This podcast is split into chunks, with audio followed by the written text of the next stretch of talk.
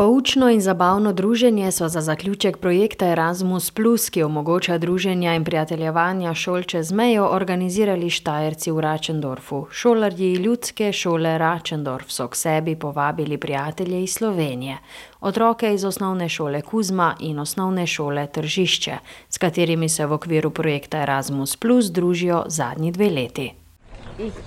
Möchte euch ganz herzlich begrüßen bei unserem sechsten Erasmus-Treffen in der Volksschule Ratschendorf. Prisrčno vas pozdravljam ob našem šestem srečanju v ljudski šoli Ratschendorf.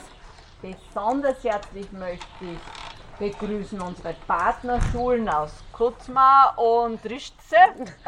Posebej lepo pozdravljam učenke in učence, učiteljice iz naših partnerskih šol. Kuzma in Tržišče. Wir werden jetzt zuerst mit einer kräftigen Jause starten, damit ihr dann viel Energie habt. Wofür sage ich euch noch? Najprej bomo štartali z eno pravo malico, kajti potrebujemo energijo in zakaj potrebujemo energijo, to vam bom takoj povedala. Wir werden heute gemeinsam spielen und Spaß haben im Stationenbetrieb. Mi se bomo danes skupaj, vsi skupaj lepo igrali in se veselili na delavnicah, ki jih že pripravljajo. Und dann werden wir auch ein bisschen in die Geschichte von Ratschendorf eintauchen. Wir werden das Römermuseum besuchen und dort einiges erfahren, wie das so war, als früher die Römer und Kelten in Ratschendorf vorbeigezogen sind. Malo se bomo tudi ukvarjali z zgodovino Ratschendorfa in sicer bomo obiskali Rimski muzej in si bomo ogledali to, kar še je za videti. In bomo pogledali, oziroma bomo se seznanili s tem, kako je bilo včasih, ko so bili tukaj Rimljani in Kelti. Tako je otroke nagovorila predstavnica ljudske šole Račendorf, pri slovenskem prevodu pa je pomagala učiteljica slovenščine v Avstriji Željka Placer Papič. Aplavz noch einmal für unsere fleißigen Eltern, danke schön. Mi se imamo radi? Ja, genau. Tako takoj noch.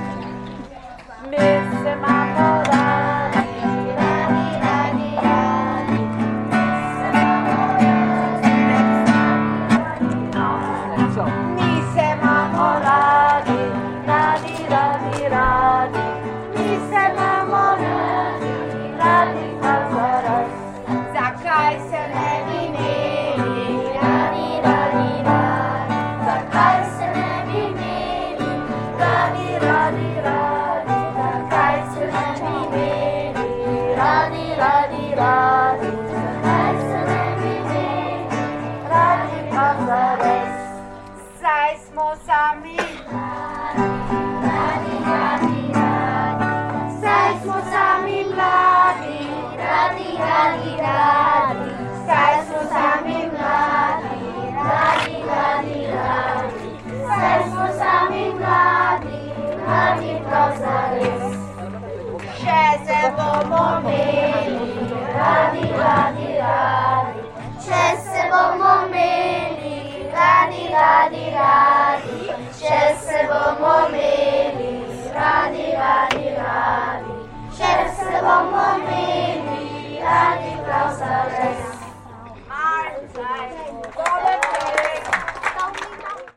Zadnje dvojezično druženje v organizaciji Ljudske šole Račendorf je temeljilo na sproščenem druženju otrok na različnih športnih aktivnostih.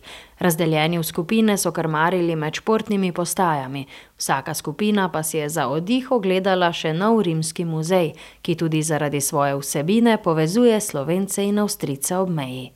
Hallo, servus. Schön, dass ihr da seid. Lepo, Wenn ihr aus den beiden Gemeinden, wo ihr seid, äh, in Slowenien, da schaut ja fast gleich aus wie bei uns, wenn man in die Wälder geht. Wenn man in die Wälder geht, aber jetzt nicht zum Schwammerl suchen oder wie der Papa vielleicht zum Jagen, sondern wenn man in die Wälder geht, um ganz was Altes zu finden. hier an der Grenze zu Slowenien oder zu Österreich, an der Grenze zu Österreich, finden wir in den Wäldern Gommele.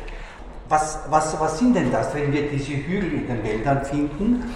Es sind dies die Gräber von Menschen, die vor vielen, vielen Jahren von hier, vor, hier, vor unserer Zeit gelebt haben. Ich glaube, dass ja niemand von euch Asterix und Obelix kennen wird. Ja. Ah, ja, bravo. Und was, was ist da? Was passiert da immer? Mit Kraft. Ja, genau, genau. Es wird Kraft. Und wer rafft? Genau, Obelix und Asterix gegen. Die Römer. Die Ja, bravo. Tako je na otrokom razumljiv in zanimiv način zgodovino štajerskih tleh in vsebine Rimskega muzeja v Račendorfu otrokom predstavil predstavnik muzeja. Die Menschen haben damals, Asterix, Obelix, die Römer, so wie die meisten Menschen heute auch, daran geglaubt, dass, wenn jemand stirbt, dass das nicht alles gewesen sein kann. Der Leichnam eines verstorbenen Menschen wurde damals auf einen großen Scheiterhaufen verbrannt. Also auch so manchmal ganz selten in einem Sarg, so wie wir es heute kennen, aber vor allem so, wie wir es heute immer mehr kennen, dass eben heute wieder der Leichnam eines Storbenen verbrannt wird. Und die Menschen haben damals, also Asterix, Obelix, die Kelten und die Römer, auch so wie die meisten von uns heute daran geglaubt, dass ja das, wenn man lebt und wenn man dann stirbt, da verliebt sich die Daria in den Svanje und der Svanja verliebt sich in die ja, Miller und so weiter und dann ist er unglücklich. Das kann ja nicht alles gewesen sein. Es muss ja irgendwann später irgendwo auch weitergehen. Es muss irgendwo ein Leben auch weitergeben, nachdem man gestorben ist. Und die Menschen, die haben viel praktischer gedacht als wir heute. Die hatten keinen Computer und sind da irgendwo in der Cloud herumgeschwommen, sondern die haben sich gedacht, wenn jetzt die Daria, die gestorben ist, wenn die jetzt wo weiterlebt, dann braucht sie dort ja auch was zu essen. Sie will vielleicht mit ihrem Mann zusammenkommen oder sie will einen neuen Mann finden und da muss man ihr etwas mitgeben für dieses Leben nach dem Tod in dieser, in dieser anderen Welt. Tako so otroci razumeli, zakaj so ljudje v preteklosti kopali gomile. V majhnem, a vsebinsko bogatem muzeju so si lahko ogledali številne izkopanine, ki so jih našli na tamkajšnjih tleh. Po ogledu muzeja pa so otroci popili še požirek soka iz čašic imenovanih amfore, podobnim tistim, s katerih so pili nekoč Rimljani. Po ogledu muzeja so otroci nadaljevali druženje na športnem igrišču za ljudsko šolo Račendorf. Po komentarjih sodeč so preživeli lep dan, se zabavali, preizkušali jezik soseda, se spominjali zanimivosti iz prejšnjih druženj in navezovali nova prijateljstva. Torej, se mi lahko predstaviš v dveh jezikih, Aleksandr? Ja, jaz sem Aleksander in pišem vse vaš. Ich bin Alexander und äh, mein Nachname ist vaš. Govoriš oba jezika? Hm, včasih. Odkot ti to znanje nemščine? Jaz gledam včasih nemško televizijo. To kar pomaga, ne? Ja. Povej, kako se počutiš med avstrijskimi prijatelji, zdaj si jih pridobil v okviru tega projekta, družite se. Kaj ti misliš, kakšna je to za te izkušnja? Za me je ta izkušnja zelo zabavna. Zakaj? Zato, ker se lahko igram. Igraš se tudi kaj, nemško vadiš? Eh, Nemško, ja. Povej pa še kaj pa najbolj zanimivo bilo od teh izletov, ki ste bili z Avstrijci. Um, eh, v Vulkani. Vulkanija ti je bila najbolj všeč. Ja. Zato, ker smo eh, lahko videli um, vulkana. Povej mi še to, kako pa se vi tukaj sporazumevate, govorite, v katerem jeziku se pogovarjate. Mm, V slovensko pa in, in Kaj pa boš najbolj pogrešal zdaj tega projekta konec? Avstrijca. Ja, jaz si želim, Kaj si želiš? da bomo um, nadaljevali s projektom. Zala in Zoja. Je tako? Ja. Zala in Zoja, iz katere šole? E, Kuzma. Kaj počnete danes v Avstriji? E, se igrava športne igre in zdaj smo šli v muzej. Kakšen muzej je bil to? Avstrijski. Avstrijski muzej, kaj pa so vam pokazali? Kaj so izkopali, kakšne posode so izkopali? In kaj za pijače so imeli Rimljani? kaj so izkopali, pač zanimivo. In so bile strte vaze in kako so lahko to še držale. Ja, skupaj so bile mogoče zalepljene. Ampak zakaj je bilo to pravzaprav pod zemljo?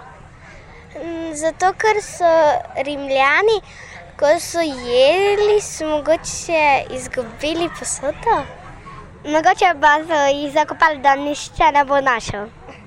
Verjeli so, da tisti, ki umre, da jih bo mogoče potreboval in so mu zraven dali. Kaj menite o tem? Mogoče. Jap. Ja. Je bila dobra ideja. Ja. Jap, jap. Ja. Povejte še, to vaše druženje se končuje. ja. Kaj menite o tem? Da hočem še, še tu biti in bi rada jutri šla domov. Ne, ne spi. Jaz bi pa hotela še jutri sem. Zakaj? Zato, ker so igre zabavne in pa še zanimivo je. Kakšno šolo imajo tukaj v Avstriji, v Račendorfu? Avstrijsko šolo. Uh. Je drugačna šola od vaše? Ja. ja. Po čem? Po znaki. Po znaki in po pač, obliki. Pa so drugače učenci podobni vašim? Ne. ne. Drugačni so in drugačni jezik imajo. Po čem so drugačni? Po velikosti, po barvi lase, po koži, pač po vsem. Torej se Slovenci in Avstrijci razlikujete med seboj? Ja. ja. Po glasu. Ja, tudi. Zakaj pa je dobro, da se družite? E, zato, ker e, izvemo drugačni jezik in se malo naučimo jezike. In da se bolje spoznamo. Je zabavno? Ja. Druženje slovenskih in avstrijskih otrok so podprli tudi starši. Poskrbeli so za malico in kosilo ter uživali ob pogledu na druženje svojih otrok z vrstniki iz Slovenije. Mamica Nikol je navdušena nad projektom in pripravljenostjo ravnateljic in učiteljic, da se povezujejo čez mejo in nova poznanstva, nove izkušnje omogočajo otrokom. Prisluhnimo, kaj je povedala. Ein schöner Tag, hoffe ich, für alle Kinder, für eure und für unsere. Es war ein schöner Tag, super. Hoffentlich bald wieder. Ich finde, das ist eine gute Sache. So lernen sich die Kinder ein bisschen kennen und hoffe, dass sie auch ein bisschen mehr Slowenisch dann sprechen. Ich sage, bei euch in Slowenien lernen sie eher Deutsch als bei uns Slowenisch. Deswegen finde ich das wichtig, dass sie sich ein bisschen austauschen können. Bei uns ist es leider so, dass Eltern auch helfen müssen, dass wir nicht so viel von der Schule haben, nur Lehrer. Und so helfen wir gerne für die Kinder, damit sie Spaß haben. Es war sehr lustig. Was war lustig? Was war die spannende? Ja, die Stationen. Es war auch das Museum sehr spannend. Hast du etwas Neues gelernt? Ja. Was zum Beispiel? Es gibt da sehr viele Sachen. Da hat einen Apfelsaft trinken können und einen Traubensaft. Woraus haben Sie getrunken? Also aus so Bechern, wie es früher gegeben hat. Römerbecher. Es waren so wie eine Kugel unten und dann war es halt so, ist da au- aufgegangen. Was für ein Gefühl war das? Ich habe äh, nichts getrunken, weil ich nichts will. Also ich will keinen Saft, ich trinke nur Wasser. Tako je še učenka iz Račendorfa navdušeno povezala zanimivosti dneva. Pozitivno so obisk pri avstrijskih prijateljih pokomentirali tudi slovenski šolarji. Boj dober, pa veliko zabavnih aktivnosti je bilo. Je tudi ta šola kaj drugačna? Ja, manjša je, zelo je manjša kot naša. Pa ja. Govorijo nemško. Ste kaj vadili nemščino danes? Ja, ja, smo, smo, smo vadili. Ja, malo pa smo, ne. Zakaj je fajn, da taki projekti obstajajo, da jih šole izvajajo, da imate prijatelje čez Ni mejo? treba iti v šolo. Ni treba iti v šolo. Da spoznaš še malo, kako je v ostalih državah. Ja, pa da tudi to, kar je Alja rekla, pa da se naučiš novih jezikov, tudi da malo ponoviš, pa take stvari. Ste se kaj novega naučili danes Ja, v muzeju? ja malo o rimljanih. Sproščenim srečanjem avstrijskih in slovenskih otrok je zadovoljna tudi učiteljica slovenščine v Avstriji Željka Placer Papič. Pove, da je zadovoljstvo otrok potrditev, da si otroci želijo zgolj družiti s prijateljem čez mejo, pa ne glede na to, kaj pravzaprav skupaj počnejo. Ja, to je dejansko tisto bistvo, ko se reče, eh, da se družimo Um, na osnovi tega, da smo mi res pripravili precej stvari, ki se lahko ne samo ni družilo, ampak ki se lahko marsikaj videlo, marsikaj ogledalo. Ja. Tam ni bilo to druženje v prvi vrsti. Ja. Zdaj, kot pa sem opazila uh, pri teh obeh zaključkih teh dveh Erasmus projektov, je ravno to druženje uh, skozi igro in da smo jih malo med seboj, bi rekla, pomešali. Uh, ravno to je to, kar uh, potem jih naredi nekako radovedne, da, da, da se med seboj sami povežejo, da sami komunicirajo, da si sami pomagajo, da sami nekaj postavijo na noge. To je, to je tisto res, kaj bi moglo biti v prvi liniji. Uh, poudarek. Ampak mislim, da, da se mi vsi učimo in mi smo zdaj probali, pač, če imamo kakšne goste, da tem gostom pokažemo nekaj najlepšega. Uh, in dejansko je pa res, da skozi igro za otroka je to najbolj primerno in najlepše, kaj jim lahko ponudiš. V lepem spominu bodo srečanja ostala tudi učiteljem, ena izmed njih, učiteljica osnovne šole Kuzma Irena Grašič Arnuš. Moja izkušnja je zelo pozitivna, ker smo spoznali še učence iz drugih koncev, tako Slovenije, kot tudi iz Tujina. Osnovna šola Kuzma leži čisto ob meji In uh, učenci so z Nemčijo zelo dobro povezani, zelo dobro jo znajo, veliko krat tudi starši potujejo preko meje, tako da je tudi izkušnja za njih bila to, da so spoznali učence iz avstrijske šole, ki govorijo nemško in so tudi s tem nekaj pridobili pri učenju tujega jezika, saj je pri nas nemščina še vedno prvi tuji jezik.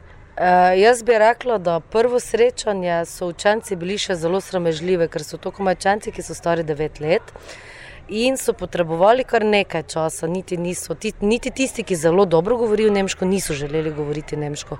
Moram pa povedati, da danes je že veliko takih, ki tukaj zelo radi pokažejo, da znajo nemško, tako da so motivirane, predvsem pa zaradi tega, ker. Eh, Jih lahko enkrat zaradi tega, da, da dobro znajo jezik, čaka tudi kakšno dobro službo.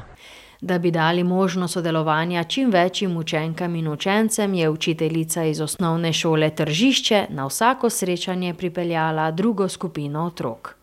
Ja, učenci so bili zelo veseli, ko so pač bili obveščeni, da bodo nas, na naslednje srečanje lahko šli, naprimer oni. Ne. Eh, vedno smo tudi pokazali učencem fotografije, posnetke, ki so nastali na teh srečanjih in potem so kome čakali, da še sami pridejo na vrsto, kdaj bodo lahko oni odšli. Eh, vedno smo najstarejši skupini dali možnost, da gredo v Avstrijo, se pravi v tujino, eh, v drugo državo. Tista malo mlajša skupina se je naprimer udeležila srečanja v Kuzmi, kar je bilo še zmeraj v domači državi.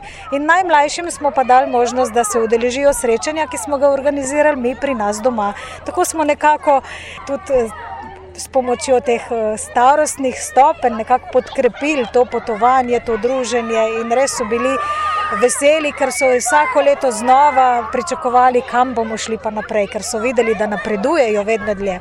Kakšne pa so prednosti, torej, da sodelujete v projektu, verjetno tudi finančna podpora? Kako boste to sodelovanje um, negovali, uresničevali, organizirali, omogočili otrokom prihodnje? Je le finančni zalogaj? O, seveda, eh, tale um, sredstva finančna, ki jih pač.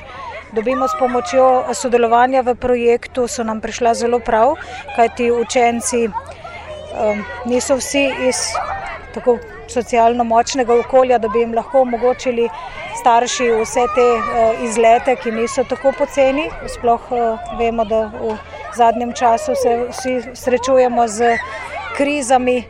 Um, Tako da v bodoče bomo verjetno teh izletov ravno zato organizirali nekoliko manj, se bomo pa zato potrudili, da bodo tisti bolj kvalitetni. Probali ste tudi nadaljavo, pa ste videli, da tudi tako gre tam v času korone. Tako tudi nadaljavo gre. K sreči imamo vso tehnologijo, tako da lahko se udeležimo tudi srečanja ali preko Zuma ali morda samo z navadno pošto, tako da si dopisujemo na star način, pošiljamo novoletne voščilnice. Vse to smo preizkusili v tem projektu in je delovalo in bomo poskušali ohraniti čim več tega še za naprej. Bi bilo škoda, da je to, kar ste zgradili, se vse povezali, opustiti samo zato, ker je projekt tako konec. Ja, tako je. Res bi bilo škoda, da pozabimo na vse to. To so izkušnje, ki nam morajo koristiti še za naprej. Je odločna učiteljica Magda, ki je v okviru projekta Erasmus Plus z ljudsko šolo Račendorf in osnovno šolo Kuzma povezala osnovno šolo Tržišče. Pomembno pa je, da ideje in angažiranost učitelja prepozna in podpira tudi vodstvo šole. To srečo Magda Fajs ima, saj druženje otrok odločno podpira ravnateljica omenjene šole Mateja Repovš Lisec. Torej, danes ste se udeležili obiska v Avstriji, spremljate vašo šolo. Kaj pravite, kakšna je vaša izkušnja na videno? Danes je ena čudovita izkušnja, ki jo tukaj doživljamo z vsemi otroki iz ostalih šol, z osnovne šole Kuzma in Račendorf. In eh, presrečni smo, da imamo najprej tako lepo vreme, sončno vreme. Otroci so zadovoljni, ker so se uh, učitelji in uh, ravnateljica Račendorfa res zelo, zelo potrudili za naš obisk, nam pripravili vse te igre in vidim, da otroci resnično, resnično uživajo. Torej, ni potrebno, da ravno raziskujejo, si ogledujejo pomembne zgodovinske stvari. Včasih je dovolj le druženje na travniku z par pripomočki. Ja, eh, trenutno je skoraj eh, dokazano, da so otroci preveč usmerjeni v izobraževanje, da jim primankuje proste igre in to bi res danes pohvalila. Res so zadovoljni, da se lahko samo družijo in igrajo, preprosto samo to. Povejva še tole, pravite, da ste ponosni na učiteljice, da so navezali te stike, da so dale to pobudo za sodelovanje čez mejo, pravzaprav za dodatno delo. Eh, res je, to je kar za sabo potegne kar ogromno dela, ampak eh, ko vidiš nasmeh na obrazu otroka in ko vidiš, kako otroci to doživljajo, ni nič za ston. Najlepše plačilo je otrokov nasmeh. Odločni ste, da kljub koncu projekta ne boste eh, opustili tega sodelovanja, te, vendar kako vsi vemo, da to je le finančni zalogaj. Se strinjam, to je finančni zalogaj, samo mislim, da kjer je volja, je tudi pot. Naj se besede uresničijo, mi bomo o druženjih čezmejnih prijateljev z veseljem poročali.